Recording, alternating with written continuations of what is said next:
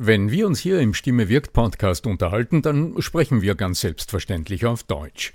Wie geht's dir mit anderen Sprachen? Sprachenlernen ist heute so wichtig wie nie zuvor. Und deshalb freut es mich so sehr, dass die Sprachenlernplattform Bubble in den nächsten Wochen diesen Stimme wirkt Podcast unterstützen wird. Mit Bubble hast du Zugang zu 14 verschiedenen Lernsprachen. Du kannst Bubble am Handy über die Bubble App oder über die Desktop-Version nutzen. Du wirst von muttersprachlichen Experten trainiert und du trainierst deine Aussprache mit der Spracherkennungssoftware. Die kurzen 15-minütigen Lektionen, die passen auch in deinen Zeitplan. Hast du Lust bekommen? Dann darf ich dich als Stimme wirkt Podcast-Hörer und Hörerin auf ein halbes Jahr Bubble einladen. Denn mit dem Code Stimme wirkt zahlen Hörerinnen für sechs Monate und erhalten zusätzliche weitere sechs Monate ihres neuen Bubble-Abos geschenkt. Du zahlst also für sechs Monate und lernst ein ganzes Jahr. Infos und den Code einlösen kannst du auf bubble.com slash Stimme wirkt. So, und jetzt zu unserem heutigen Thema. Der Klang deiner Stimme, jener Ton, der die Musik macht, ist genau genommen der hörbare Teil deiner Körpersprache. Weshalb Energiesparen körpersprachlich sich so stark auf deine Stimme auswirkt und was du besser machen kannst. Darum geht's in dieser Episode. Bleib dran!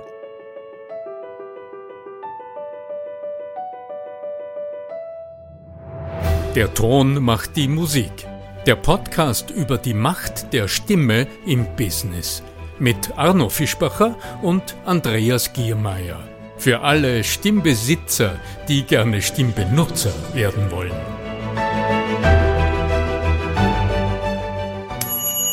Bist du interessiert an der Gratis-Videoserie Nutze deine Stimme für mehr Erfolg? Dann gehst du einfach auf voicesales.com und ich schalte dir im Handumdrehen die drei Videos frei, okay? www.voicesales in einem Wort.com. Dann bis gleich im ersten Video. Servus, lieber Arno, grüß dich. Heute reden wir mal über einen anderen Typen von Persönlichkeitstypen, weil du hast ja gesagt, du hast da für deine Coachings. Servus, lieber Arno, grüß dich. Ich ziehe ihn jetzt raus aus dem State. Es war nur ein kurzer Einblick in das, womit wir uns heute konfrontieren wollen. Du hast ja für deine Management-Klienten ein eigenes Persönlichkeitsmodell auch mitentwickelt, um eben aufzuzeigen, wie Redner potenziell in Fallen tappen und wie man diese Fallen auch wieder umgehen kann. Und dazu hast du eben prototypische Rollen, also fünf Rollen, die auserkoren. In der letzten Folge sind wir auf die erste Rolle eingegangen.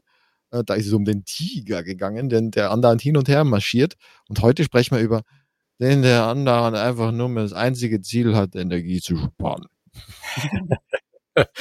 ja, der Energiesparer. Also Gott sei Dank hast du den Modus gewechselt, lieber Andreas Giermeier. Lernenderzukunft.com ist eine Plattform. Bin sehr froh darüber, denn hättest du noch ein bisschen länger so weitergesprochen, dann wäre nicht nur ich eingeschlafen, sondern dann hätten unsere Zuhörer, Zuhörerinnen sofort das Programm gewechselt. Ja, um was geht's? Speziell beim Präsentieren, also speziell in den Momenten, in denen du zum Publikum sprichst spielt die Lebensenergie, die du verströmst und die uns als deine Zuhörerinnen Zuhörer anstecken kann, eine ganz besonders wesentliche Rolle. Du kennst vielleicht die Situation, wo du als Zuhörerin, als Zuhörer irgendwo bei einem Vortrag bist oder vielleicht auch in einem Meeting bist. Ja, muss ja nicht so der große Vortrag sein. Oft sind es ja die nervenden Kurzpräsentationen in den Meetings und du sitzt auf deinem Stuhl und du merkst, dass in dem Moment, in dem jemand zu sprechen beginnt, es dir gewissermaßen die Energie richtig entzieht. Und wenn du jetzt aber wirklich wissen willst, weil du am Projekt beteiligt bist und weil du vielleicht einen nächsten Schritt benötigst, um für dich weiterzukommen, ja, dann wirst du Energie investieren und dich nach vorbeugen und gewissermaßen mit mit Energie abholen, was der andere sagt, weil er dir diese, diese Dinge nicht herübergibt, also nicht hinüber sendet. Was ist jetzt der Hintergrund? Also ich glaube, das Phänomen braucht man nicht weiter erläutern. Das, das ist, weil es so oft passiert, schlimm genug und nervt. Also kann unglaublich lähmen eigentlich. Ja, also die die Projektenergie lähmen. Und das hat aber meistens nichts mit den oft starken Inhalten zu tun. Es ist tatsächlich nur die Art und Weise, wie diese Inhalte dann präsentiert werden. Und das ist ja das Gefährliche, dass da vielleicht so manche wichtige vielleicht sogar Gamechanger-Idee verloren gehen kann, nur weil derjenige nicht dazu in der Lage ist, die Energie hochzukriegen. Etwas, was mich in meinen allerersten Ausbildungen schon als Schauspieler immer begeistert hat, das ist zu körperlich an mir selbst zu erleben, wie deutlich jede kleinste Bewegung auf die Stimme einzahlt. Und dass im Grunde die Stimme sich immer ergibt. Wenn du als Schauspieler jetzt versuchst, mit der Stimme etwas zu machen, dann wirkt es immer so eigenartig und dann bist du eher im Kabarett oder im Varieté als auf der Schauspielbühne. Auf der Schauspielbühne, also aus deinem Blickwinkel als Zuschauerin, als Zuschauer, ist ja von dem Darsteller auf der Bühne gefordert, dass er eine bestimmte Persönlichkeit in einem speziellen Moment verkörpert. Und hier steckt schon wieder die Körpersprache im Begriff drinnen. Und allein durch eine kleine Veränderung der Körpersprache ergibt sich eine andere Sprechweise. Die ergibt sich und die muss ich dann nicht machen. Also ich muss nichts vorstellen, sondern ich krieche gewissermaßen in diese Körperlichkeit, die aus meinem Blickwinkel dieser Person in diesem Moment entspricht, hinein und die Sprechweise und die Ausdrucksweise ergibt sich aus dem. Aber zurück zum Meeting oder zum Vortrag. Wir sind ja nicht im Schauspieltraining, sondern da geht es ja darum, also in meinem Job als, als Coach geht es ja darum, Menschen zu befähigen, dass sie mit ganz wenig Aufwand und mit ein bisschen Verständnishintergrund und mit ganz kleinen To-Dos in der Lage sind, Menschen mitzureißen, in den Bann zu ziehen und das Verständnis zu erzielen und die Begeisterung vielleicht auch für etwas zu erzielen, das sie sich wünschen. Und das hat mit der Lebensenergie, die du in dir selbst wachrufst, so viel zu tun. Und da brauchst du jetzt aber keine Selbsthypnose oder ich weiß nicht, irgendwelche komplizierten Dinge, sondern im Wesentlichen brauchst du nur eine Erkenntnis, dass in uns Menschen ein ganz zentraler Energiesparmechanismus arbeitet. Ein sinnvoller Mechanismus, der logischerweise dazu da ist, also ich stelle mir das immer so vor, als käme es aus uralten Zeiten, wo sagen wir mal, die Nahrungsmittel nicht im Supermarkt äh, bereitlagen gegen Bezahlung, sondern man hatte Mühe, vielleicht auch im Winter oder in schlechten Zeiten, genügend Nahrung überhaupt vorzufinden. Das heißt aber auch, da war es nötig, dass der Körper, dass du immer darauf achtest, dass der Organismus immer darauf achtet, dass er nicht zu viel Energie verschwendet. Und das führt erlebbar bei uns heute zu ganz einfachen Bewegungsmustern im Sitzen oder im Stehen. Also wenn du jetzt, liebe Zuhörerin, lieber Zuhörer, wenn du jetzt im, im Sitzen diesen Podcast hörst und du hörst einfach nur gelöst zu und sitzt halt einfach, ja, dann wird sich dein innerer Autopilot ganz sicher bemerkbar bereits gemacht haben, und wird dich in eine Autopilot gesteuerte Alltags- oder Entlastungshaltung geführt haben. Woran man das merkt, woran du das erkennst? Naja, indem du den Oberkörper ein bisschen sinken lässt, indem du dich vermutlich gerade anlehnst, indem du irgendwo so eine legere Körperhaltung zeigst. Und das ist nichts Schlechtes, das ist ja an sich gut und sinnvoll. Also dein Organismus spart Energie. Das ist günstig.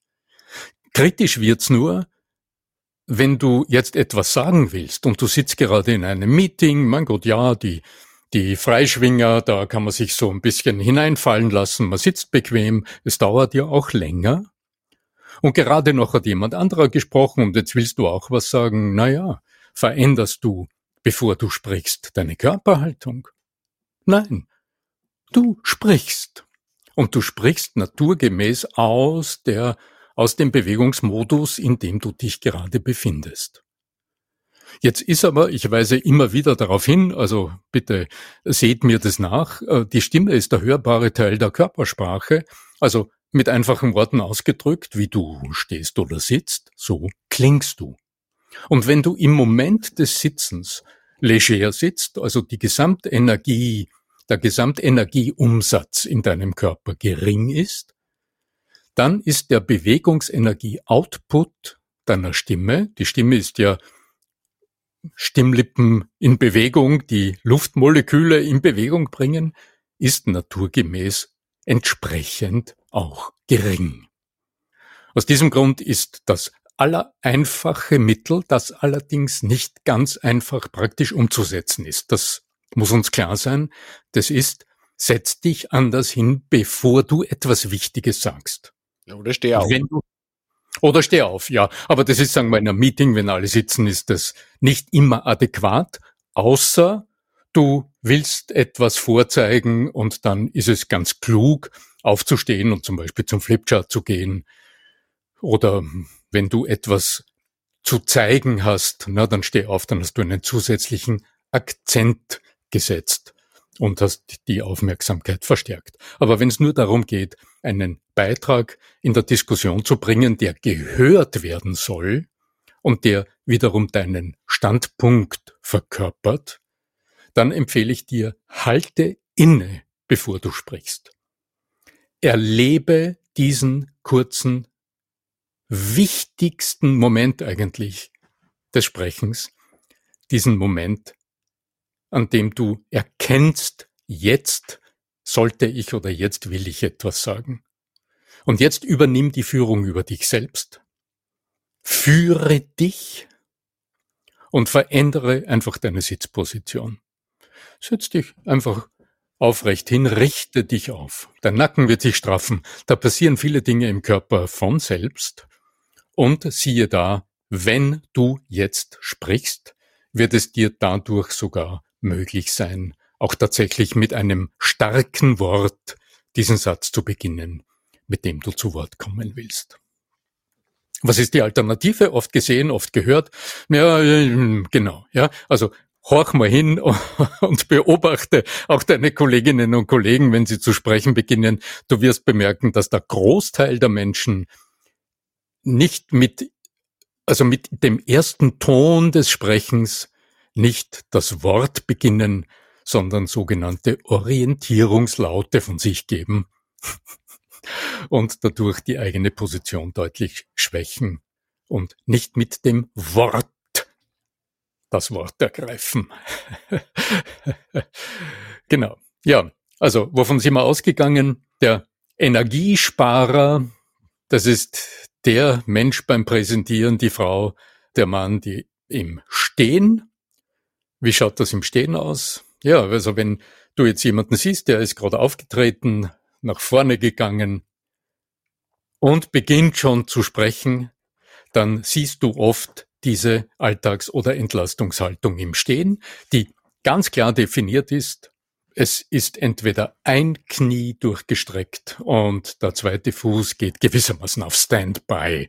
Also, also diese, diese ähm, der ganze Körper ist in Standby, wie du das erklärt hast, ja. Hm.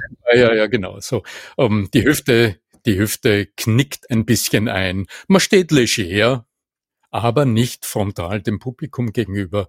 Und du bist nicht in Balance. Und die Alternative ist zwei Knie durchstrecken. Das sehen wir nicht nur, aber besonders oft bei Männern, die dann noch ein bisschen den Django zeigen, also einfach die Entfernung der beiden Füße ein bisschen zu groß ist und dadurch körpersprachlich gesehen auch sichtbar zu viel Raum für sich nehmen und körpersprachlich dadurch auch unbewusst ausdrücken, als wären sie nicht kompromissbereit und nicht dynamisch in der Diskussion, quasi als wäre es ein unverrückbarer Standpunkt, so einbetoniert mit zwei leicht gespreizten Beinen da vorne stehen, so wie der, wie der äh, Ausbildner beim Militär, kein wirklich kluger Akzent, wenn du präsentierst und sprichst.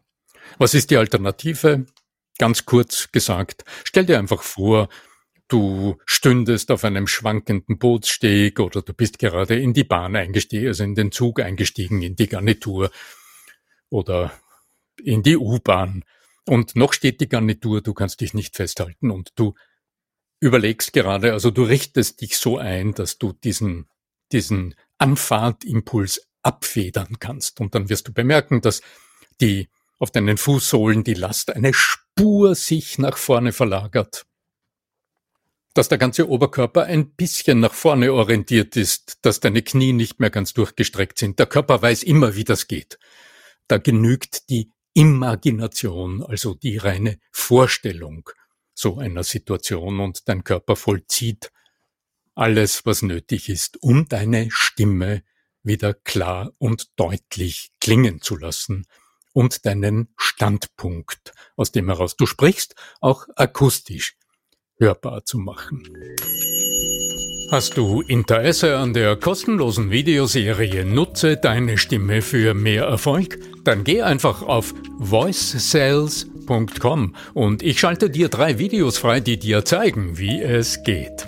Warum nicht gleich ausprobieren? www.voicesales.com Spannend, spannend, spannend, spannend. Wenn man von dieser Stimme dann hinkommt, auf eine vielleicht allein durch die Haltung und Veränderung, aber ich glaube Haltung im Innen wie im Außen. Also es ist ja auch ein, Zusammenhang da irgendwo, ja, Kausalität in dem Fall, ja. Mhm. Ja, und auch äh, das hat eine starke, eine starke Rückwirkung, denn genau. wenn du dich körperlich erlebst und innerlich straffst, dann steigt auch hormonell dein, passiert ja was. Ja, ja, dein, dein mhm. Selbstwertgefühl mhm. verändert sich, mhm. deine Selbstwirksamkeit entfaltet sich, deine Zuversicht im Moment des Sprechens wird sich in dem Moment bereits verändert haben. Und natürlich auch deine Wirkung, worum es ja in dem Podcast geht. In diesem Sinne, Sinne bedanke ich mich ganz herzlich, lieber Arno Fischbacher, und übergebe dir wie immer die letzten Worte. Ja, da bleibt mir jetzt nicht viel zu sagen, außer stell dich auf die Hinterfüße, wenn du etwas Wichtiges sagen willst. Stimme hat Macht, möge die Macht deiner Stimme mit dir sein. Dein Arno Fischbacher.